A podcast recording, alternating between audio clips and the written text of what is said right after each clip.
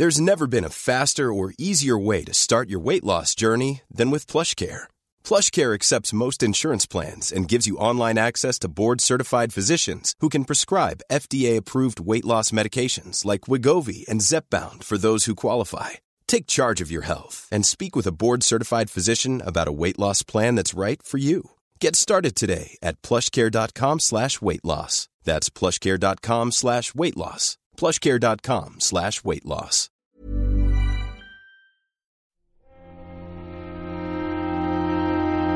Muy buenas a todos, soy Alejandro Pascual y bienvenidos a El Nexo, una serie de pequeñas reflexiones sobre la actualidad del videojuego. En el programa de hoy vamos a centrarnos en la figura del villano, aquel que se cruza en nuestro camino para que lo pasemos mal, pero también para hacerlo todo más interesante. Sin embargo, en el programa de hoy nos preguntamos si los videojuegos están consiguiendo realmente este objetivo. Si los villanos y antagonistas están bien representados y, sobre todo, cuándo se hace bien y cuándo se hace no tan bien. Este nexo es un tanto complejo en el sentido de que no hay forma de hablar de algunos personajes y algunos videojuegos sin entrar en terreno de spoilers, así que os insto a que echéis un vistazo a la descripción para que podáis ver una guía de juegos e incluso películas y series con los tiempos en los que trato cada uno de ellos, por si queréis saltar esa parte específica del programa. Quizá ya que toco algunos puntos a través de estos ejemplos, pues puede que el programa así quede un poco cojo, pero al menos podéis seguir escuchando el resto sin miedo. Dicho esto, comenzamos.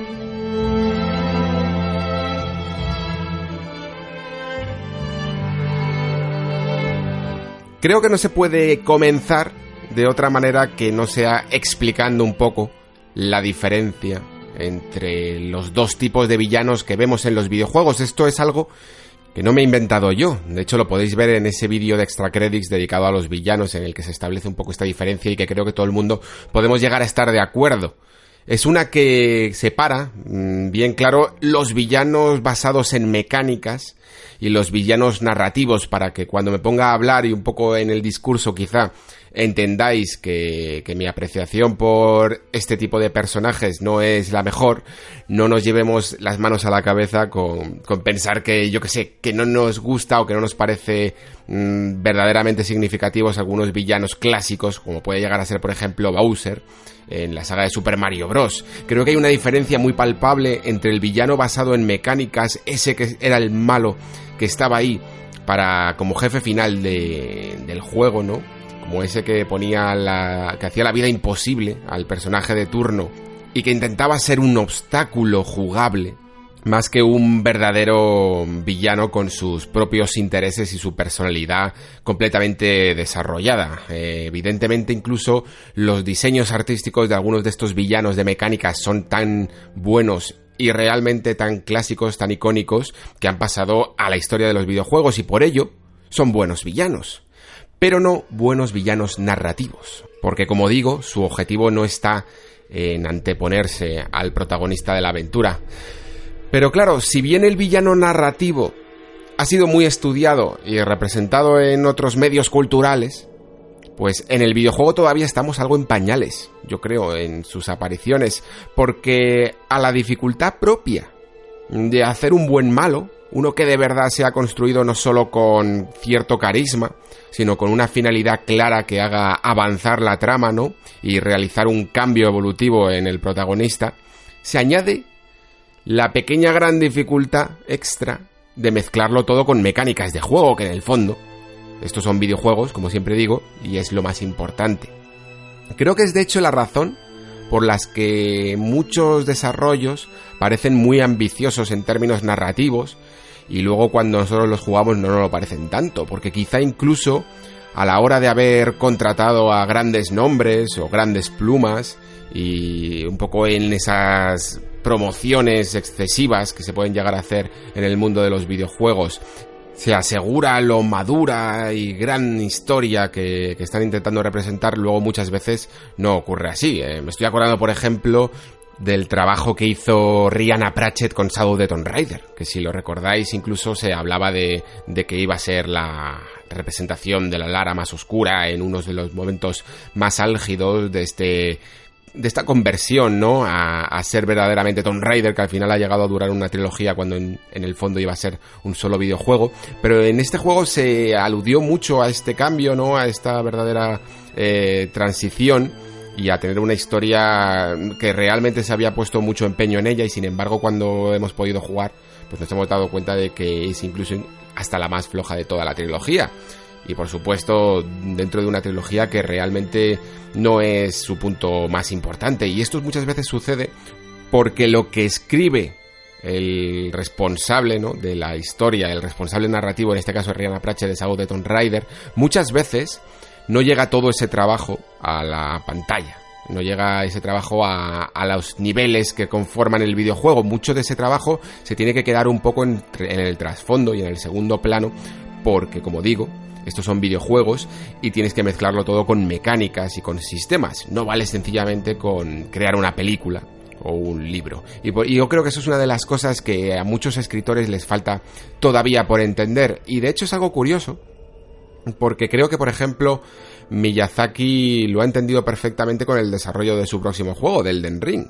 Eh, en una entrevista que, de una de las pocas entrevistas que hay ahora mismo disponibles sobre el Den Ring, ya avisa de que ha detectado que evidentemente la narrativa de los videojuegos es muy distinta a la narrativa de, de un libro, de una novela convencional o de una película convencional, y a la hora de contar con una pluma de tanto renombre como es la de George R. R. Martin, evidentemente iban a tener problemas en este asunto. Y lo que hizo, y creo que acertadamente Miyazaki, es encargar a Martin de la escritura, del trasfondo y de los mitos, como él le llama, de los personajes y acontecimientos que van a suceder en Elden Ring, en vez de la propia historia de lo que está ocurriendo mientras que el jugador está a los mandos, es decir, ha utilizado a Martin para contar una historia pasada. Y esa historia pasada puede tener todo tipo de detalles y todo tipo de estructura clásica en tres actos, por decirlo así, que el jugador no va a poder interferir en ella. Eso es una de las grandes diferencias con el resto de narrativas que tenemos en, en los otros medios culturales. En definitiva, lo que quiero decir es que trabajar para videojuegos, escribir para videojuegos y crear personajes para videojuegos es algo muy complicado, sobre todo cuando además hablamos de la figura del villano o del antagonista, ahora explicaremos un poco las diferencias. Principalmente porque además es un personaje que al no ser el protagonista absoluto de la aventura no es alguien que estamos viendo completamente siempre en pantalla, es complicado crear un arco mm, que sea mínimamente razonable, mínimamente bien desarrollado, que nos haga explicar un poco las motivaciones ocultas detrás de cada uno de sus actos. Pero antes de meternos en esta faena, hay que explicar otra distinta, que es la diferencia entre el villano y el antagonista, que no es lo mismo. Un villano busca ante todo encarnar esos valores malos o incorrectos morales eh, que podemos encontrar en nuestra sociedad, que puede tener un poco ese aspecto, ¿no? Esa visión de la maldad personificada que podemos llegar a tener. Eh, esto evidentemente puede estar más o, menos desarrollado, pero no se refiere en absoluto a lo que busca un antagonista que no tiene ni siquiera por qué representar ese icono de absoluta maldad, eh, o al menos de representar esos valores morales negativos que podemos encontrar en la figura del villano. Lo que quiere el antagonista, ante todo, es eh, ser completamente la contraposición del protagonista. Es decir, si el protagonista actúa de una manera, el antagonista debe automáticamente actuar, mm, pensar o representar los valores de la forma contraria totalmente de ser o de pensar se utiliza este recurso principalmente para poder crear una transformación en el héroe. Y quizá por ello mismo es por lo que vemos pocos antagonistas en el videojuego, porque en lo general en el videojuego los héroes no se transforman. No hay un arco de transformación en la personalidad del héroe porque muchas veces el propio protagonista que controlamos lo que busca es ser un avatar de nosotros mismos. Y claro, a lo mejor si nosotros no nos está produciendo ese cambio como jugadores, tampoco lo debe producir el propio personaje que manejamos. Y creo de hecho que estos antagonistas podrían llegar a ser muchísimo más interesantes en el desarrollo de videojuegos que los villanos mismos. Para ello os voy a, para analizar un poco a estos antagonistas y algunos ejemplos que podemos encontrar en los videojuegos, y por qué creo por ello que, que, pueden llegar a ser más interesantes para nuestro medio, os voy a leer primero, a modo de introducción, un pequeño párrafo de Anatomía del Guión de John Truby, en el que se habla del adversario.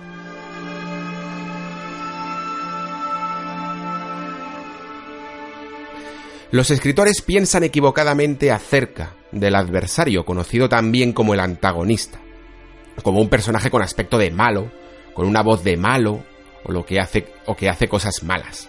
Esta manera de mirar al adversario no nos permitirá jamás escribir una buena historia.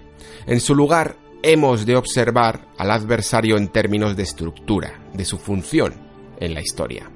Un verdadero adversario no solo quiere evitar que el protagonista vea su deseo cumplido, sino que compite con él por el mismo objetivo. Fijémonos en que esta manera orgánica de definir al adversario vincula este paso con el deseo de nuestro protagonista. La única manera de que el protagonista y el adversario se vean obligados a entrar en conflicto directo una y otra vez a lo largo de la historia será compitiendo por el mismo objetivo, si le damos al protagonista un objetivo y otro al adversario, cada uno podrá conseguir su meta sin entrar a competir directamente en el conflicto. Y así no hay historia posible.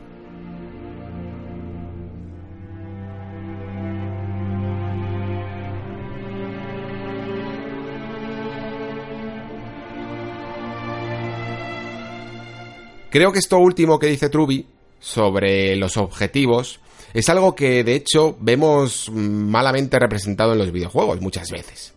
Que aunque estamos en contraposición con ese villano de turno, cada uno parece que tiene un objetivo completamente diferente. Y sencillamente pues para cumplir el nuestro tenemos que pasar por él pues como si del que abre una puerta o del que salta una barrera, pero realmente el protagonista y el antagonista no están compitiendo por el mismo por el mismo objetivo. Creo que esto es vital y ahora vamos a pasar a algunos ejemplos en los que creo que se representa mucho mejor. Como digo, no suele ser fácil de representar porque el hecho de que el antagonista deba, deba contraponerse al héroe significa que el héroe debe de tener una cierta inseguridad, algo que le hace dudar, algo que tiene que superar, un obstáculo eh, ya sea psicológico o de cualquier naturaleza, para poder, para que el antagonista haga su función. Sin embargo, esto muchas veces funciona más en el subtexto de la propia trama o del propio videojuego, más que en el objetivo principal del protagonista. Vamos a empezar ya con los ejemplos y, y, quiero empezar con uno que tiene un lado positivo, una, una, parte en una entrega positiva y otra no tan positiva como es Metal Gear Solid. La saga Metal Gear Solid, que seguro que muchos de vosotros habréis jugado a unas cuantas de sus entregas.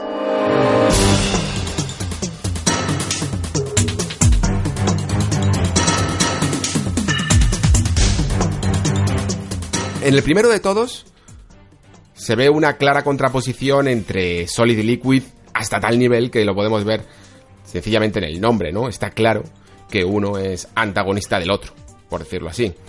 Y según lo que hemos aprendido hasta el momento, esa manera de esa búsqueda de un mismo objetivo, podríamos decir que este juego no lo cumple, ¿verdad? Porque digamos que Liquid actúa eh, como terrorista para unos objetivos, para conseguir ese cadáver de Big Boss y, y hacer unas ciertas demandas al gobierno, mientras que Solid lo que intenta precisamente es lo contrario, impedírselo. No están compitiendo por el mismo objetivo, pero también hemos dicho que muchas veces ese objetivo está funcionando en un nivel inferior, en una capa inferior de lo que la trama está mostrando eh, directamente, ¿no? Funciona a un nivel casi más subconsciente. Y a ese nivel subconsciente, creo que tanto Solid Snake como Liquid Snake buscan exactamente lo mismo, que no es otra cosa que entender su condición de clon y averiguar su sentido y su razón de vivir. Al formar los dos parte de este experimento genético de clonación, ambos personajes buscan un sentido a su vida. Y aunque incluso la propia personalidad de Snake está ciertamente reducida, la de Solid Snake. Yo creo que incluso en Metal Gear Solid 1 se desarrolla hasta más la de Liquid Snake. Al menos podemos llegar a entender eh, cómo ha llegado hasta ahí y por qué hace lo que hace. Solid Snake a veces incluso parece lo que, lo que le acusa el propio Liquid, ¿no? Una marioneta del gobierno. Eh, la cosa de hecho va a ir un poco de marionetas a lo largo de esta primera parte del programa. Eh, vemos que a través de ese códic, ese maravilloso códic, eh, y todos los personajes que acompañan a, Snake, él mismo va eh, explorando y estudiando su propia condición humana, ¿no? Y su propia personalidad, sus propios rasgos, su propio sentido a la vida. Sobre todo creo que a través de, del personaje de Noemí Hunter es como realmente mm, Solid es capaz de dar sentido un poco a, su lugar en este mundo, como en su condición de clon. Y sobre todo gracias a uno de esos grandes mensajes que le gusta mucho a, a Kojima que en este caso tiene que ver mucho con las nanomáquinas. Las nanomáquinas que casi podían ser hasta el famoso MacGuffin ¿no? de todas las películas, pero que en este caso tienen una, una función vital en el videojuego ya que sirven tanto para desencadenar ciertos actos de la trama como también para reflexionar acerca de si controlamos nuestros propios actos y nuestro destino está escrito, o tenemos algo que decir en él. Solid Snake va aprendiendo esto gracias precisamente a Liquid, como antagonista, que a su manera lucha contra su destino y culpa a otros de su condición de clon. Snake al final de la aventura aprende, gracias a este enfrentamiento con Liquid, que las circunstancias siempre se van a escapar a nuestro control y que lo único que se puede hacer es vivir con los dones y con las desgracias que nos han tocado, ¿no?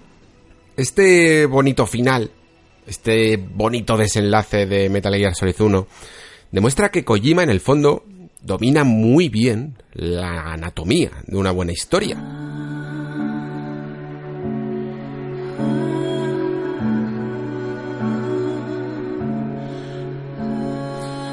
Por eso quizá me sorprendió un poco cómo cuando intentó replicar algunos de estos conceptos en sus futuros juegos, el resultado quizá no fue tan redondo. Y me refiero sobre todo a The Phantom Pain, donde esta estructura de antagonista no se respeta ni se muestra tan bien como en el primer Metal Gear Solid.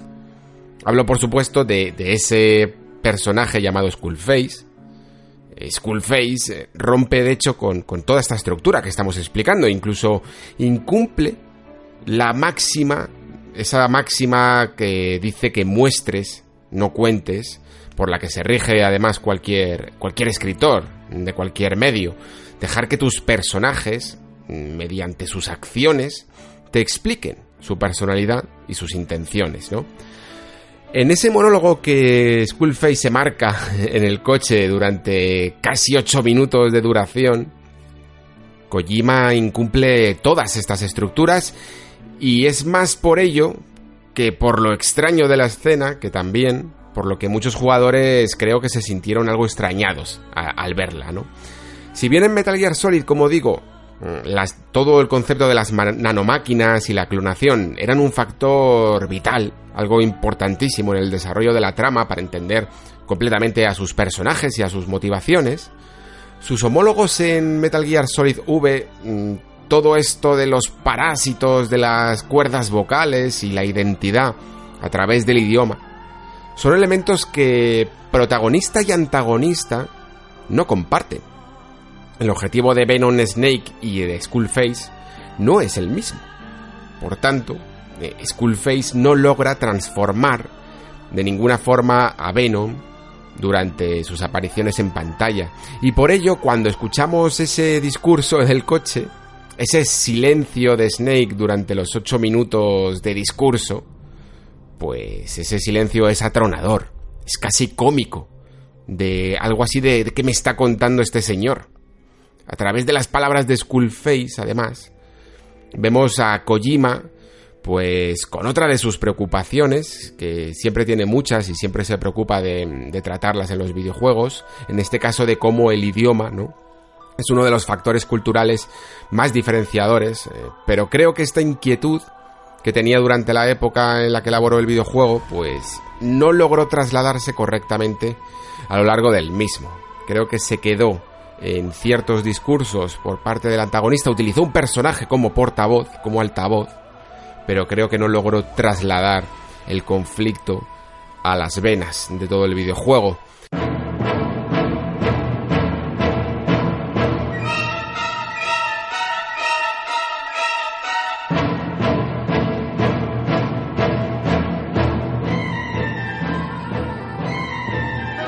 Vamos ahora con un ejemplo que tiene que estar también, porque tiene que estar, casi como por inercia, porque creo que el personaje de Sephiroth está considerado como uno de los grandes ejemplos de villano del videojuego, ¿no? Tanto incluso que parece casi un vicio decirlo, o, o casi más un retazo del pasado, un momento en el que considerábamos a los videojuegos otra cosa y poníamos a este personaje como el mejor malo de la historia, ¿no? Algo que ahora mismo evidentemente sería debatible, pero ¿sabéis qué? Que probablemente lo sea. Lo que pasa es que no lo era, quizá por las razones por las que pensábamos en su momento. Entre los jugadores de la época, y yo me incluyo entre ellos, eh, Sephiroth es que directamente molaba. Eh, era genial por su diseño, era carismático porque además el juego se, se detenía a darle tiempo en pantalla, ¿no? Mostrarte sus flashbacks y, esos momentos en los que comprender un poco su historia para desarrollarlo más. Y sobre todo era el más malo de todos porque mataba a Eris. Pero la razón por la que Sephiroth es un gran personaje no creo que sea ninguna de estas. De hecho, yo siempre hago el experimento de preguntar a muchos aficionados del juego ¿por qué Sephiroth mata a Eris? Haceos esa pregunta y veréis que las razones no están tan claras. Bueno, si nos ponemos a teorizar para sacarlas, pues las sacamos, pero no está tan bien representadas en pantalla.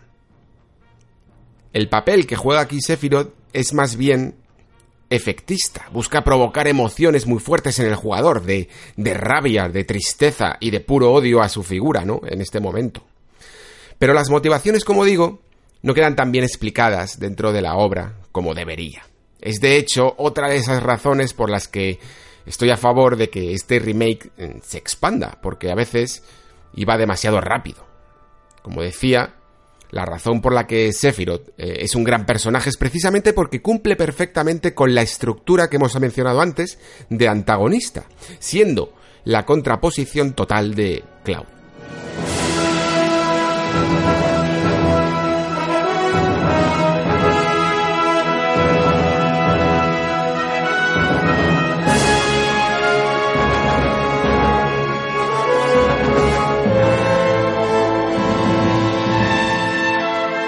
De nuevo, como en el ejemplo de Metal Gear Solid, nos encontramos con dos personajes que viven completamente engañados, cada uno por sus propias razones.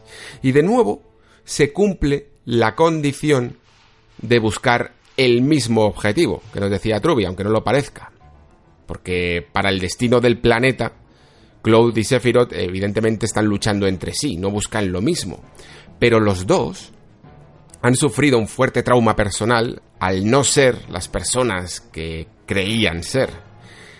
Y mientras que la revelación de quién es verdaderamente Sephiroth eh, aclara sus ideas y le hace ponerse en movimiento, Cloud, sin embargo, se esconde bajo una máscara, un estado y un rango que no le corresponden, ¿no?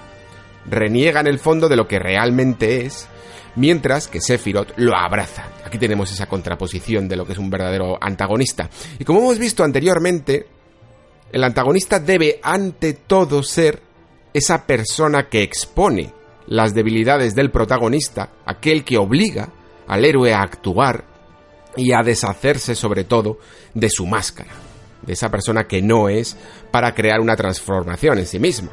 Esto de hecho es lo que se explica en el fantástico canal Lessons from the Screenplay, eh, en el que hay un vídeo sobre Colateral, sobre la película de Colateral, que se llama El punto medio, porque ese punto medio es exactamente en el que convergen los, los dos, eh, tanto protagonista como antagonista, a la hora de, de crear esa transformación. Por ejemplo, en Collateral, que es una historia sobre muy sencillita, sobre un taxista de Los Ángeles que recoge en su taxi a un asesino a sueldo se nos anteponen estos dos personajes, el taxista como alguien eh, que tiene muchos sueños pero que es incapaz de cumplirlos, que siempre se queda un poco en la excusa, ¿no? Y el asesino a sueldo que hace lo que quiere, ¿no? Es un asesino y es perfectamente está perfectamente capacitado para llevar a cabo su trabajo ante cualquier cosa. Es una persona que abraza su destino, mientras que el taxista es alguien que rehuye de él por mucho que siempre sueñe con esa vida en una isla tropical y, ese sueño de tener una flota de coches privados, ¿no? Mientras que lleva soñando con ello 12 años y nunca ha hecho nada para remediarlo. Y lo que consigues al contraponer estas dos figuras, ¿no? Tan, tan diferentes, es que una mm, muestra a la otra todo su verdadero potencial, incluso aunque para ello sucedan cosas malas, como suceden cosas peligrosas, como sucede en Colateral. Y llega un punto en el que el personaje de Vincent, eh, protagonizado por Tom Cruise, pues consigue sacar todo ese potencial oculto, inerte, en la figura del taxista. Eso sucede a mitad de la aventura, más o menos en lo que se considera lo que el canal llama el midpoint, el punto medio en el que convergen las, las dos figuras, porque si bien el antagonista atrae y desenmascara al protagonista, también el protagonista obstruye los planes del, del malo de turno, ¿no? Pero llevando esto a videojuego, creo que uno de los mejores ejemplos de ello es el último God of War.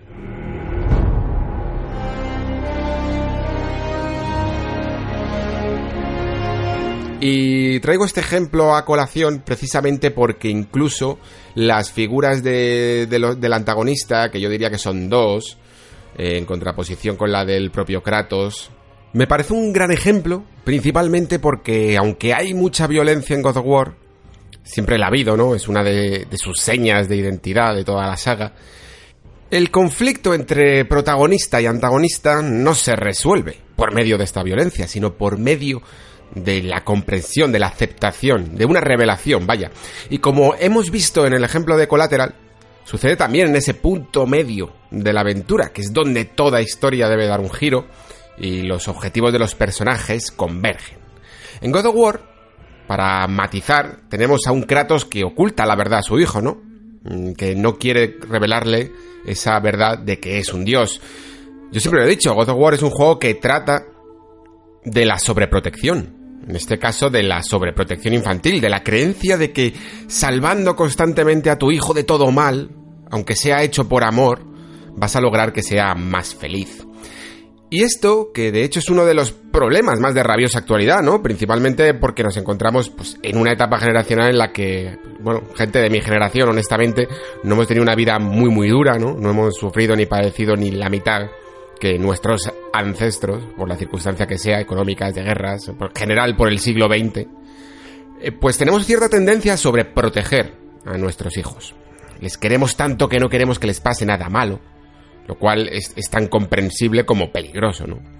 Kratos hace esto con Atreus, por eso el subtexto de God of War es tan importante y es la prueba definitiva de que aunque Kratos trate a Atreus de una forma muy disciplinaria, ¿no? Pasiva o estricta, en el fondo es lo más importante de su vida. Quiere protegerlo de los peligros de ser un dios, de los peligros, aquí está la analogía de ser un adulto. Pero, como digo, aunque parezca un tema muy actual, en el fondo es algo tan viejo como la historia del propio mundo, tanto que la mitología nórdica, que es en la que se basa God War, ya hablaba de esto.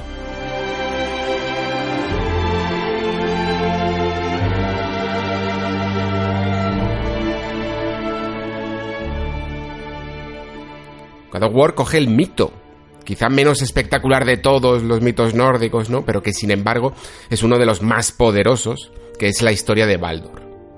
Baldur, que es el hijo de Odín, hermano de Thor y el más hermoso de todos los dioses, el ser perfecto, y Freya, su madre y esposa de Odín, que le quería tanto que no quería que le pasase nada.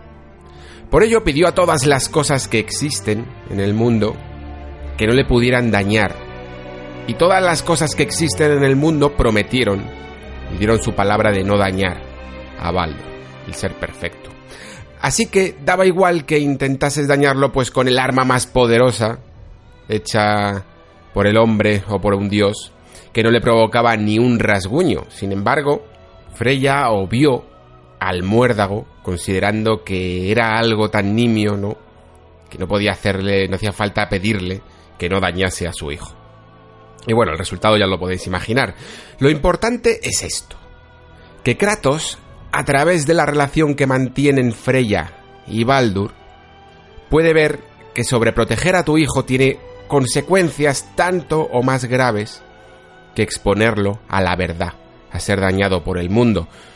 Son ambos personajes y a través de su tragedia personal los que quitan la máscara de Kratos para hacerle ver la realidad, ¿no? Así se construye un gran antagonista y God of War lo hace sabiamente porque mezcla bien las mecánicas y, la narrativa para representar este hecho, incluso a veces haciéndote partícipe de ella como videojuego que es.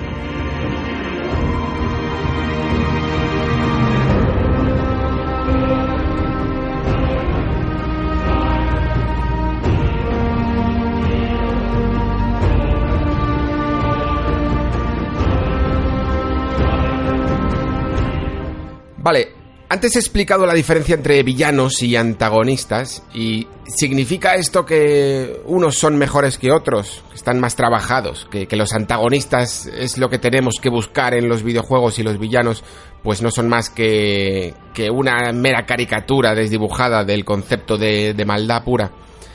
Pues por supuesto que no, hay grandes villanos que no tienen por qué cumplir el papel exacto de anteponerse al protagonista. Antes de continuar, me gustaría hablaros de una serie, me gustaría hablaros de Juego de Tronos. Y sí, tengo que mencionar temas de la última temporada, ya sé que incluso, aunque yo creo que ha pasado un tiempo prudencial para haberla visto, y me imagino que los que la seguís, pues, pues ya lo habréis hecho, porque es un poco una serie que se consume de esta manera, ¿no? Eh, rápidamente, porque si no, prácticamente, si no la ves en el mismo día, es que hasta te puedes comer los spoilers directamente por redes sociales, pero habrá también otros que no, así que dejo aquí el tiempo donde podéis continuar el podcast. Sé también que quizá no es tan necesario hablar de ella para explicar lo que quiero decir, pero es que al fin y al cabo fue un poco lo que inspiró este, eh, este episodio del Nexo, así que me sabe mal dejarlo fuera. Y tiene que ver, ahora sí que empiezan los spoilers, tiene que ver con el personaje de Daenerys. En la temporada final de Juego de Tronos, Daenerys se revela, ¿no? Como el villano principal. A lo largo de toda la serie ha habido un montón de personajes que han ocupado un poco este rol, se han ido sucediendo unos a otros, y el gran giro, entre comillas, es que uno de esos personajes que hemos seguido desde el principio era el villano más peligroso de todos.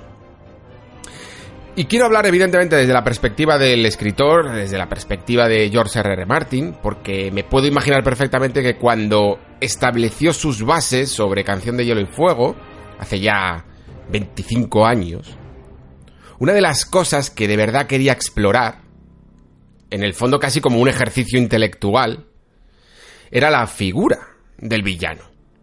Como digo, a lo largo de la historia vemos malos muy malos, muy arquetípicos, aunque casi todos ellos entran dentro de esta categoría de villanos mm, malévolos o psicópatas sin compasión, o de incluso antihéroes redimidos o por redimir. Personajes incomprendidos que una vez visto su, punto de vista, ¿no? Todo se entiende mejor. Es el caso de, por ejemplo, Jamie Lannister. E incluso, en cierto modo, su hermano Tyrion. Y es precisamente esto el punto de vista lo que nos interesa. Porque en cierto modo el ejercicio que plantea Martin en su saga es ese, el de los puntos de vista, el de la perspectiva. Cómo cambia todo según desde qué ojos lo mires. Por ello todo el libro está siempre contado desde la perspectiva de varios personajes. Y desde los ojos de Daenerys contemplamos su vida, sus tristezas y sus victorias desde el principio de la saga. Al verla sufrir, al verla triunfar, Es imposible no formar una pequeña alianza, aunque sea mental, entre personaje y lector, independientemente de, si comulgas, pues más o menos, con ella, ¿no? Como, como personaje. Es por ello que resulta tan chocante, hasta el punto de la negación, que la villana definitiva de la serie sea Daenerys Targaryen. Y sé lo que me vais a decir, que, su, que, bueno, que visto desde el punto de vista de la serie, que su arco de desarrollo, pues está mal terminado, no suficientemente explorado, muy apresurado, resumido, porque hay un cambio de Daenerys eh, demasiado abrupto y, eh, como digo, apresurado, y los motivos por los que, por los que termina como termina todo, eh, no están tan claros pero esta será probablemente una de las grandes tragedias de, esta saga, ¿no? Y de este libro, el no haber podido ver esa transformación del modo original en el que debía haber sido contado a través del cuidado extremo e incluso diría excesivo en algunos casos de Martin con su obra, a diferencia un poco de los showrunners con la serie. Por eso digo que os quedéis con la idea, no con lo que ocurrió o con lo que habéis visto en la serie, sino con la idea de lo que se iba a hacer eh, como digo, no con lo que habéis visto en pantalla. En el fondo, esa idea era de recorrer el camino desde el principio de la vida de un dictador, desde su punto de vista. Más que descubrirlo a través de las acciones en sus últimos años de vida o desde la versión del bando ganador del bando contrario. El ejercicio intelectual aquí era si es posible llegar a comprender o al menos a contemplar lo que el poder es capaz de hacer una persona que nació y creció con la misma, mm, en definitiva, bondad e, e, ingenuidad que nacemos todos, ¿no? Y creo que ese es el gran desarrollo de un villano en la obra de Canción de Hielo y Fuego, uno que, que supera incluso a sus villanos más carismáticos, que los tenía, por supuesto porque pero pero que lo supera porque no se apoya tanto en lo efectista de la violencia y la psicopatía de sus personajes, sino en algo mucho más profundo y trascendente, ¿no? Que al final eh, tiene una escala mucho mayor que la que alcanzan los villanos que hemos visto hasta entonces. Por eso Martin es un genio a la hora de construir villanos.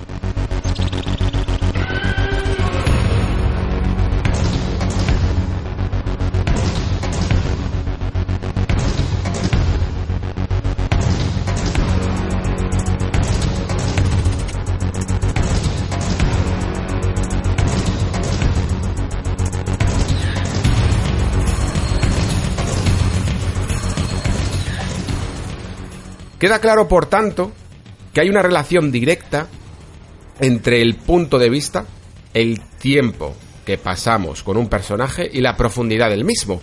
Y en los videojuegos, a diferencia de otros medios, pues no podemos utilizar tantos cortes o saltos temporales eh, o espaciales.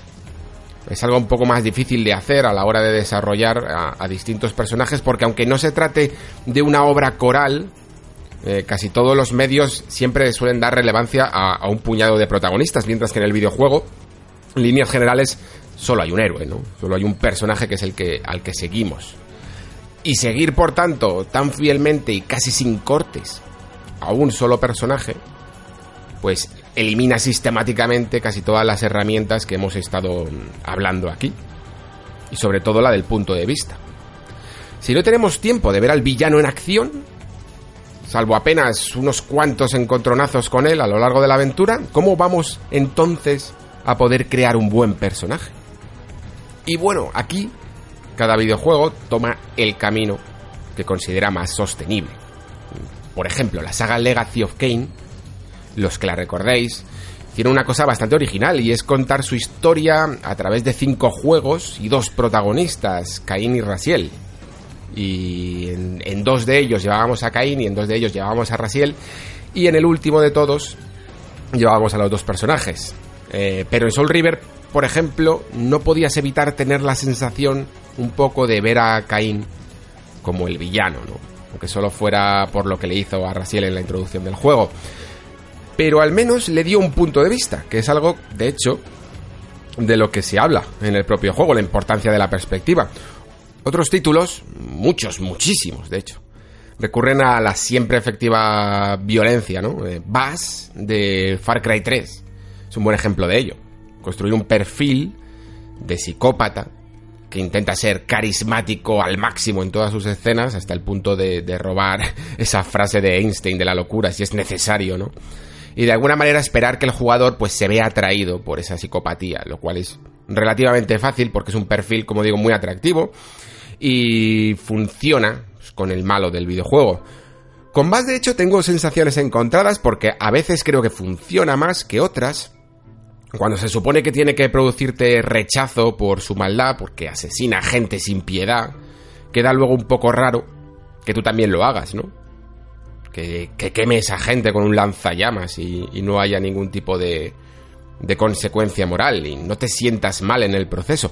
Pero es que Far Cry 3 a veces, y no sé hasta qué punto lo hace conscientemente, crea un entorno en el que tú mismo como jugador experimentas una cierta transformación desde el típico jugador despreocupado que simplemente busca divertirse, como el protagonista, ¿no? que va de vacaciones a una isla, hasta realmente encontrar un aterrador gusto por la violencia y poco a poco convertirte tú mismo en Bass y a ese nivel podríamos decir que funciona.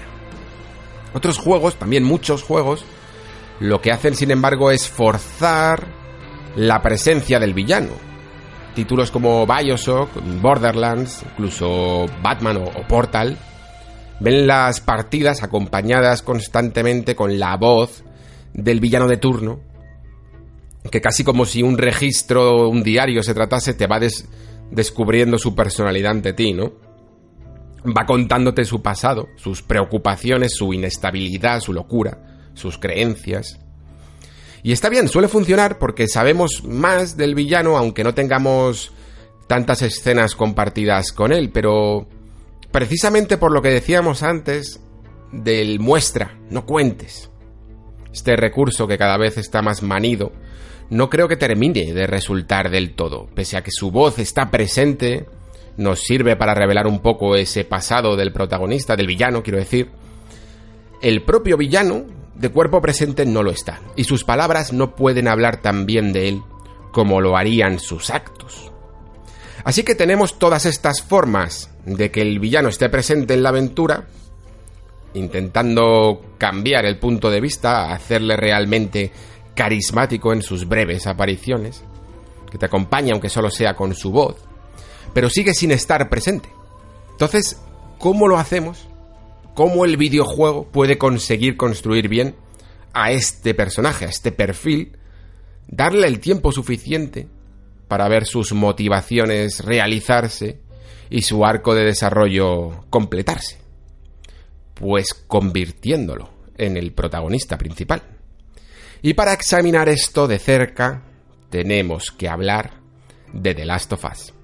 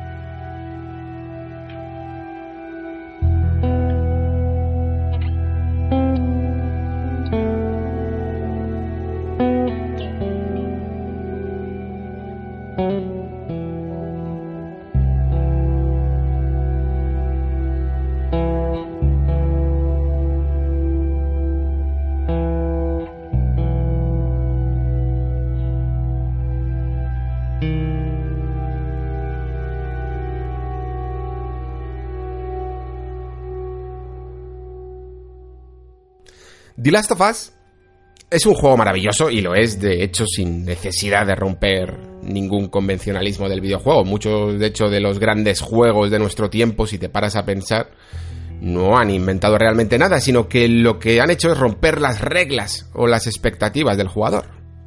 The Last of Us es uno de ellos, precisamente porque creo que dibuja tan bien a sus personajes que si yo ahora mismo te dijera que Joel es el mejor villano de la historia de los videojuegos, uno de los mejores, por lo menos. Quizá pensarás que, que no es posible, que eso no es verdad, ¿no? Que, que Joel es el protagonista. No un héroe, pero al menos un antihéroe, ¿no?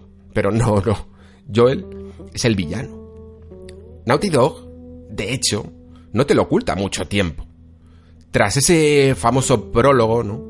Una de las primeras cosas que vemos ya en el tiempo presente es a Tess y Joel asesinar a un hombre a sangre fría. Bueno, Tess es la que aprieta el gatillo, pero podéis ver la cara de Joel. Es que ni se inmuta, como si lo hiciera todos los días. Y hablo de lo que ocurre exclusivamente en las escenas cinemáticas porque, claro, la cantidad de cadáveres que dejan a su paso, en términos de jugabilidad, entran quizá dentro de esa suspensión de la credulidad o esa famosa disonancia ludonarrativa, ¿no? Es decir, vamos a no contar todo lo que en términos jugables Joel asesina. Y aún así, tiene un perfil de asesino. Los actos de Joel, al final del juego, hablan por sí solos. Por la tragedia de la que somos testigos al principio en ese prólogo, cuando Joel pierde a su hija Sara, Naughty Dog nos prepara para que sintamos empatía por Joel.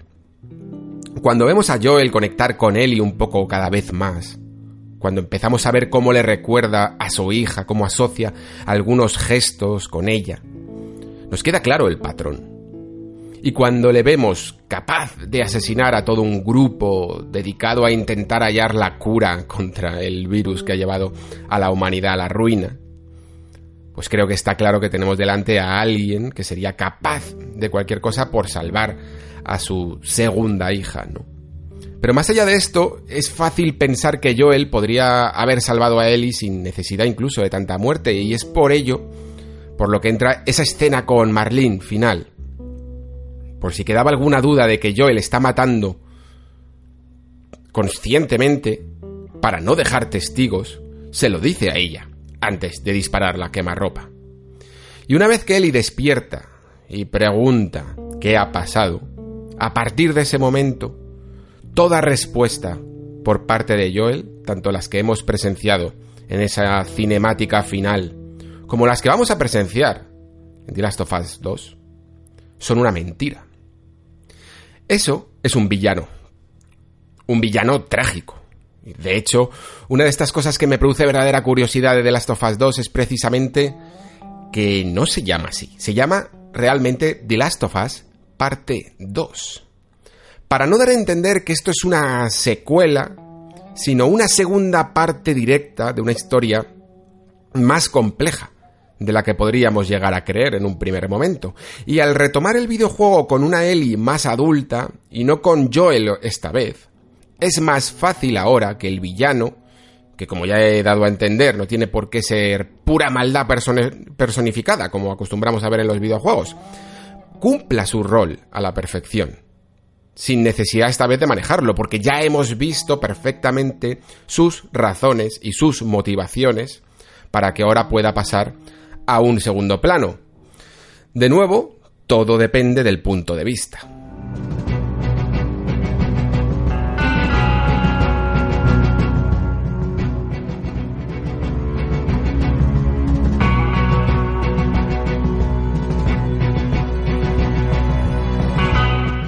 ¿Qué ocurre sin embargo si un videojuego no quiere hacer al villano el protagonista de la aventura? ¿Significa esto que no puede entonces ser relevante, que no va a tener nunca el tiempo suficiente para, desarrollar su, arco de personaje? Creo que Rockstar respondió muy bien a eso en Red Dead Redemption 2. Eh, en el podcast con spoilers que hice, creo que es el cuarto, respondo mucho mejor a esta pregunta, pero el personaje de Dutch Van der Linde funciona precisamente y mejor en esta segunda entrega de lo que lo hacía en la primera porque es aquí donde vemos construirse el personaje y todos sus conflictos. Es aquí, en la cantidad de horas que le vemos en pantalla, donde podemos atisbar eh, cada uno de, de esas contradicciones que tiene como personaje, cada uno de, a la hora de verle formar cada uno de sus planes, a la hora de formular cada una de sus mentiras y sus manipulaciones, de introducirse en todas y cada una de las mentes de sus compañeros, con un dominio psicológico total, ¿no? Y un despliegue de carisma brutal. Y en el camino, como Arthur Morgan, pero también como jugadores, intentamos conocer cómo funciona esa mente. Creo que una de las cosas más interesantes de todo lo que se puede hacer en el mundo de Red Dead Redemption 2, de hecho, es conocer cómo funciona la mente de Dutch Van der Linde. Es casi un minijuego en sí mismo. Hay que atar cada una de las piezas, leer entre sus líneas, aprender un poco de sus actos para no dejarte engañar por su verborrea. Y ver cómo todos esos planes de, de vivir felices y tranquilos tras ese último gran golpe eh, nunca llegan y siempre son sustituidos por un nuevo plan, ¿no? El último gran plan, pero que nunca se trató en el fondo de conseguir el dinero necesario para, para escapar, nunca se trató de huir ¿no? del país, se trató de luchar hasta el final contra ese progreso que había convertido un país de forajidos en un intento de civilización. Y la historia de Red Dead Redemption 2 es la historia de los que se quedaron atrás, de los que se quedaron fuera de esa civilización. Lo más bonito de Red Dead Redemption 2, creo, lo más bonito de Dutch van der Linde es intentar dar respuesta a si él mismo se creía sus propias mentiras. Si todas las vidas que ponía en juego sobre la mesa, que murieron por su culpa, atendían realmente a un verdadero plan, a un propósito, o él simplemente, como el resto de la familia que perdió, estaba tan asustado y perdido como, como ellos, ¿no? Y no lo quería dejar mostrar. Y no hay nada más peligroso, claro, que, una persona violenta cuando está asustada y perdida. Dutch van en Red Dead Redemption 2, es una de las mejores construcciones de villano, creo, de la historia del videojuego. Incluso aunque lamentablemente no use muchas de las herramientas del propio medio para ello, porque es verdad que Red Dead Redemption 2 es un juego relativamente cinemático, ¿no? usa mucha cinematografía en vez de muchas reglas del propio medio igual en el fondo que, que The Last of Us. Esto es, una, esto es una verdadera lástima. Pero el hecho incluso de que el juego sea tan condenadamente largo es vital para poder ver y entender el proceso de este personaje. Se ve mejor una evolución al ver tantos meses, por decirlo así, pasar. Dutch, de hecho, no es solo un, un buen villano, sino que también funciona como buen antagonista porque ayuda mucho a la transformación de, de, Arthur Morgan, ¿no? Los dos parten un poco de la misma base, los dos son, son forajidos, pero es gracias a esta transformación cuando Arthur es capaz de ver quién es el verdadero Dutch van der Linde, cuando puede tener su redención.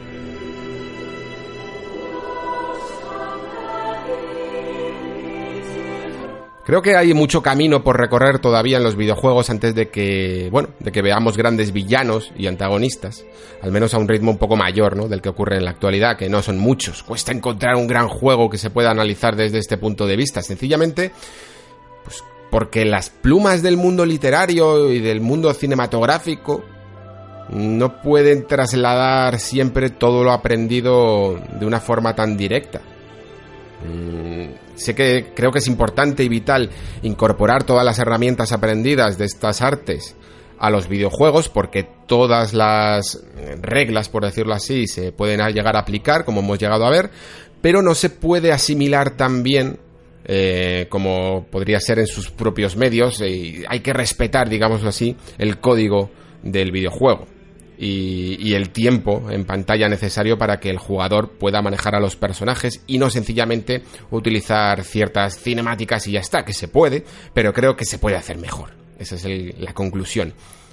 Y como conclusión también, a modo de resumen final, debemos de tener claros estos aspectos. La diferencia entre el villano basado en mecánicas, que he comentado antes, y el villano basado en la historia. Uno sirve exclusivamente como un desafío final a las mecánicas aprendidas por el jugador, a los sistemas propuestos por el juego, mientras que el propósito del otro es puramente narrativo. Dentro de este último, que es en el que nos hemos centrado, hay dos clases, el villano y el antagonista. El antagonista es aquel que se define por el protagonista, no puede existir sin él. Su propósito es perseguir el mismo objetivo que el héroe y sobre todo exponerlo arrebatarle la máscara para que se produzca una transformación en él. El villano tradicional no tiene por qué cumplir este propósito, pero sí que su arco de personaje debe estar bien desarrollado y aunque no suponga una transformación per se en el protagonista, sí que creo que debe ser un obstáculo siempre para él. Uno que haya llevado al héroe por todo tipo de penurias, ¿no? de miserias y también de emociones, para incluso llegar a esa transformación. Pero hay un aspecto más que es el que verdaderamente creo que queda por descubrir, porque en el videojuego existe además otros factores, que es la propia avatarización del héroe, por decirlo de alguna manera. ¿eh? Creo, creo que es un concepto vital. El protagonista puede ser, no siempre, pero en muchos casos, una extensión misma del jugador, y esto no ocurre en otros medios, lo cual significa que todo lo que sienta él puede sentirlo por ende el que está al control de los mandos. Y ese es otro dilema, ese es el dilema del héroe. Cómo crear un protagonista capaz de, de, a la vez tener su propia personalidad, ¿no? Sus propios traumas, sus propios miedos, que superar, porque como hemos dicho, para que exista un antagonista tiene que haber un protagonista que tenga ciertos miedos y que, deba superar ciertos traumas que, que lleven a una transformación, pero es que a su vez debe ser capaz de representar también los, miedos, las inseguridades o los problemas o las preocupaciones de los millones de jugadores completamente además distintos entre sí, que es que no tienen por qué sentirse exactamente igual. Y por eso ese dilema no podemos examinarlo ahora y tendrá que ser, si es que acaso existe una respuesta para ello, en otro nexo distinto.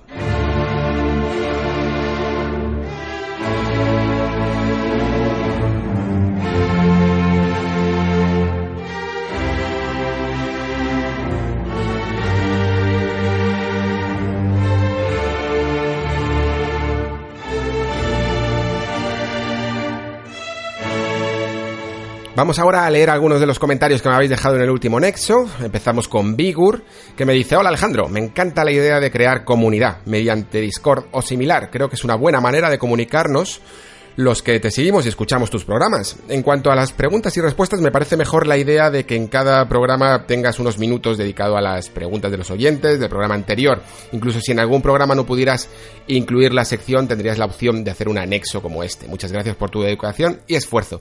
Pues sí, Vigor, yo creo que estoy de acuerdo con ello. No creo que haga falta hacer un programa especial de de preguntas y respuestas. En el caso del E3 sí que lo veía un poco más necesario, ¿no? Por ser una, una ocasión especial, pero por las líneas generales yo creo que se puede encajar perfectamente como último apéndice, ¿no? Después, de, después del programa regular. Así que de momento vamos a seguir con ello y me alegro que os haya gustado un poco esa idea de, de hacer una comunidad. Eh, ya iré mientras que transcurre el verano y esas pequeñas vacaciones, pues intentando encontrar una manera de hacerlo, porque yo creo que, que está bien. Yo creo que es una de las cosas que más ilusión me haría de cara a la segunda temporada, que tengamos un lugar donde debatir y donde extender los temas o incluso donde podáis proponer algunos otros, ¿no? Que no sea simplemente una relación de, de yo como emisor y vosotros eh, responder, sino que vosotros también podáis activar algunos debates dentro del nexo.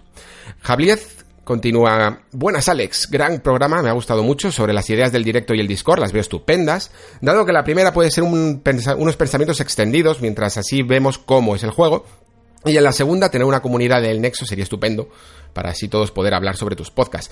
Lo de las preguntas lo mantendría como tienes ahora, creo que queda perfecto como finalización del podcast, con ganas de los siguientes temas que nos son muy interesantes. Un saludo, pues muchas gracias Javier, eh, veo que más o menos seguimos la, la misma línea de pensamiento y sí, la verdad es que lo del directo, de alguna manera quiero.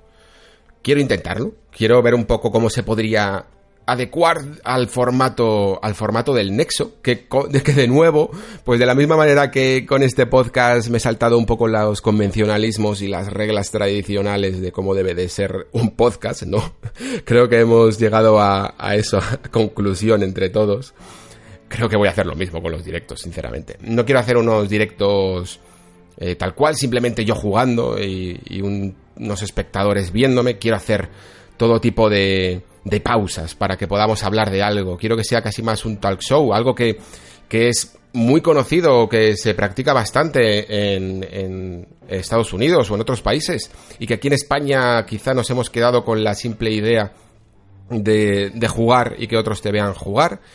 Creo que podría ser perfecto un, un, espacio un poco más de debate en directo en el que podamos responder a las preguntas en directo, pero también eh, quizá es aprovechar un poco también ese espacio para darle un poco de ventana a los juegos independientes que muchas veces como habéis visto pues se me han quedado un poco en el tintero y no consigo no consigo sacarlos, ¿no? Seguimos con Karim NG que me dice, hola Alex, muy interesante el programa de preguntas y respuestas. Yo como propuesta para futuros programas de este tipo te propongo que habilites una dirección de correo electrónico para poderte enviar las preguntas en formato audio y así poderlas poner como parte del programa, lo cual le daría un aire más personal. Otra idea podría ser habilitar un foro del Nexo donde todo el mundo pueda compartir preguntas, respuestas, ideas y demás comentarios. Muchas gracias por el tiempo que nos dedicas y sigue así. Pues muchas gracias a ti como siempre, Karim, por escuchar. Y, tienes toda la razón. De hecho es que esto es algo que llevo pensando siempre y nunca encontraba la fórmula a lo mejor para, para que enviarais vosotros los audios, porque, porque veía mucha gente que a lo mejor habilitaba un número de WhatsApp o algo así para que directamente pudieras enviar el, el audio, pero sí que es verdad que a lo mejor sencillamente con un, con una dirección de correo electrónico sería casi más fácil. Y a mí la verdad es que si mandáis la pregunta por audio, directamente me, me, ahorráis un poco de energía vocal en la, para, para, sostener un poco la garganta a lo largo de todo el programa, así que yo os lo agradecería tremendamente. Y veo que, que también estás bastante de acuerdo con, con crear una especie de foro de comunidad.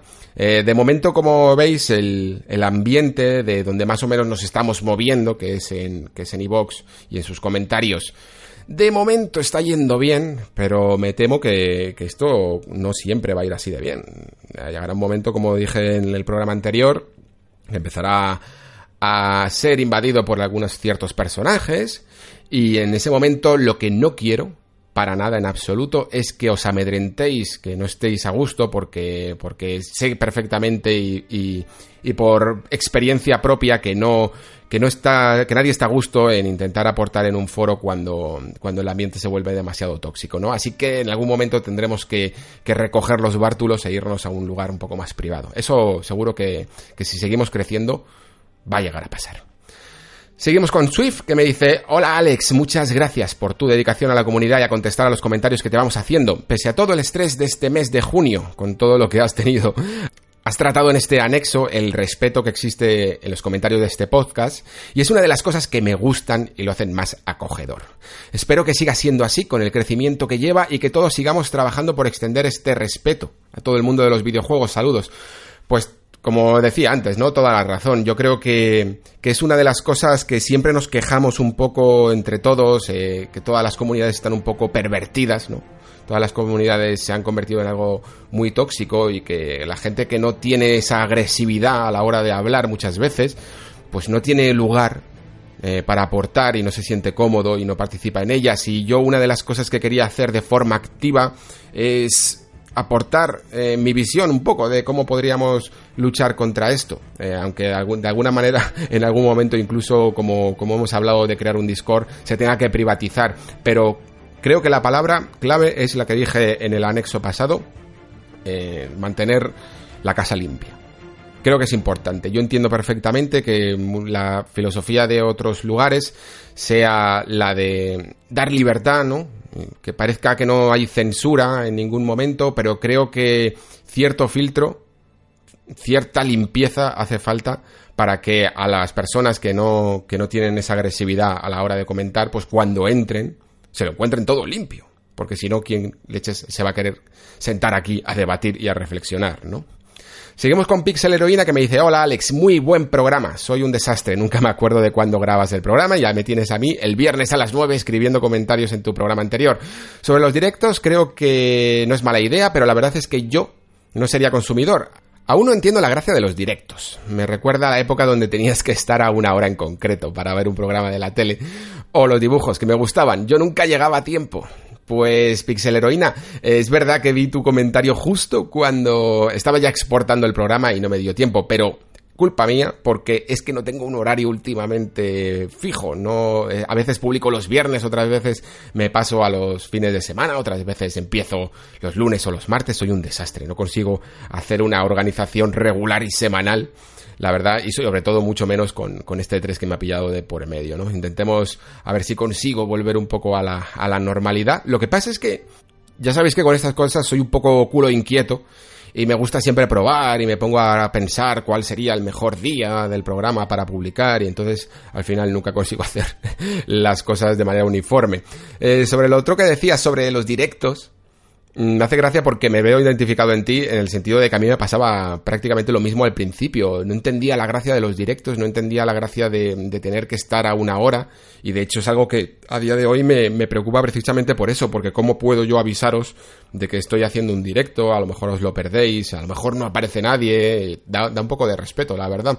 Pero te puedo asegurar que una vez que he ido consumiendo directos de algún juego que me gustaba, o de algún streamer que me hacía gracia, son formatos muy divertidos y precisamente más que incluso el hecho de que yo me ponga a jugar a un juego, como decía antes, y que vosotros lo veáis, creo que lo que más mola es la, interacción en directo, ¿no?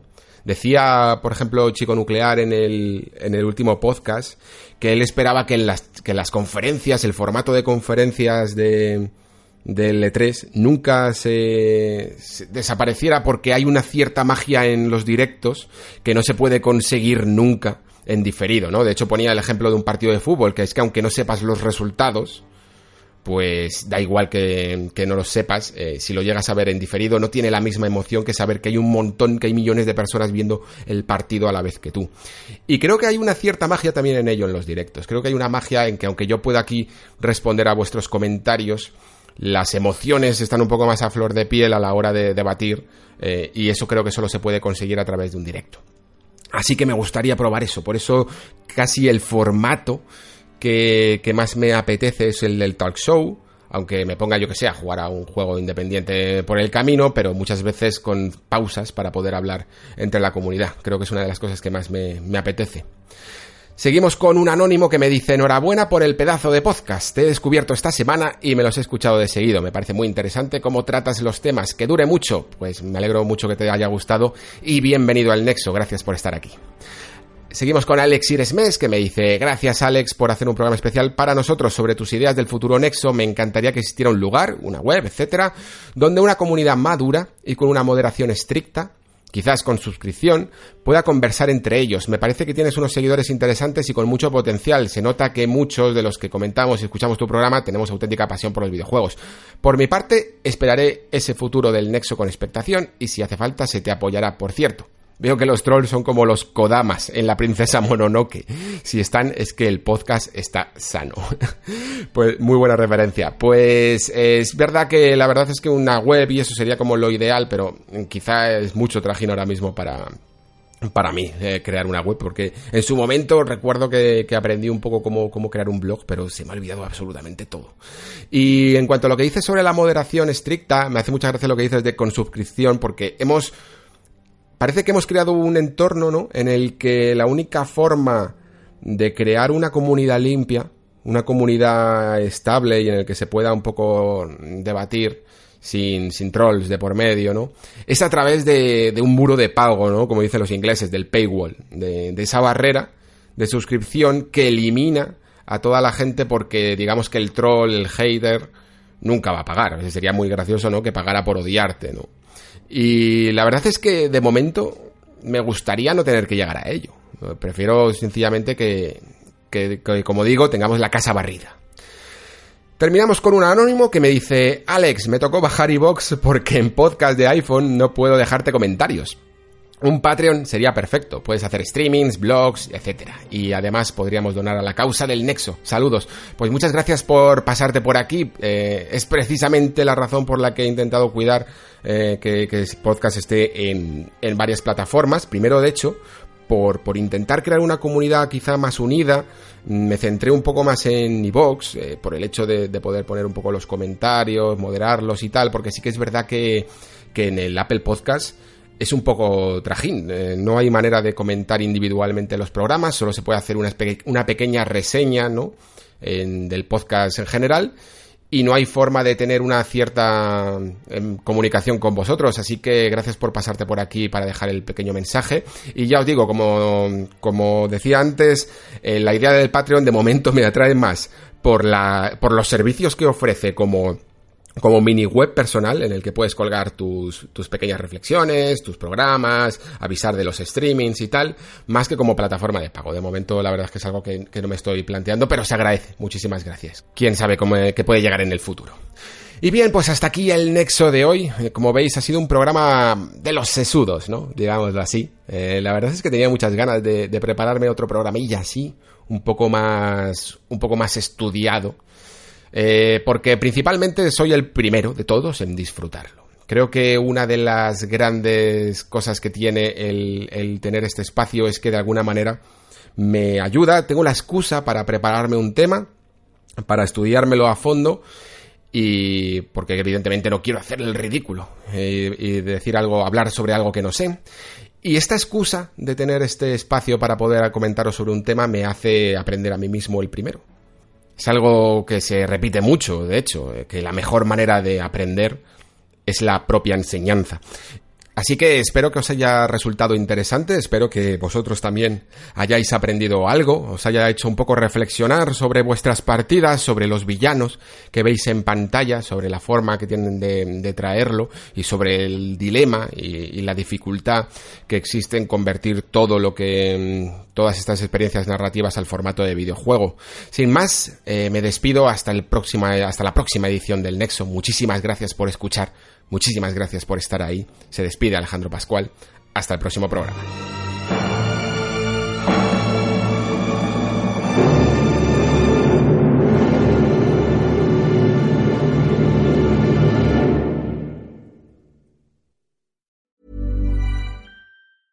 Even when we're on a budget, we still deserve nice things.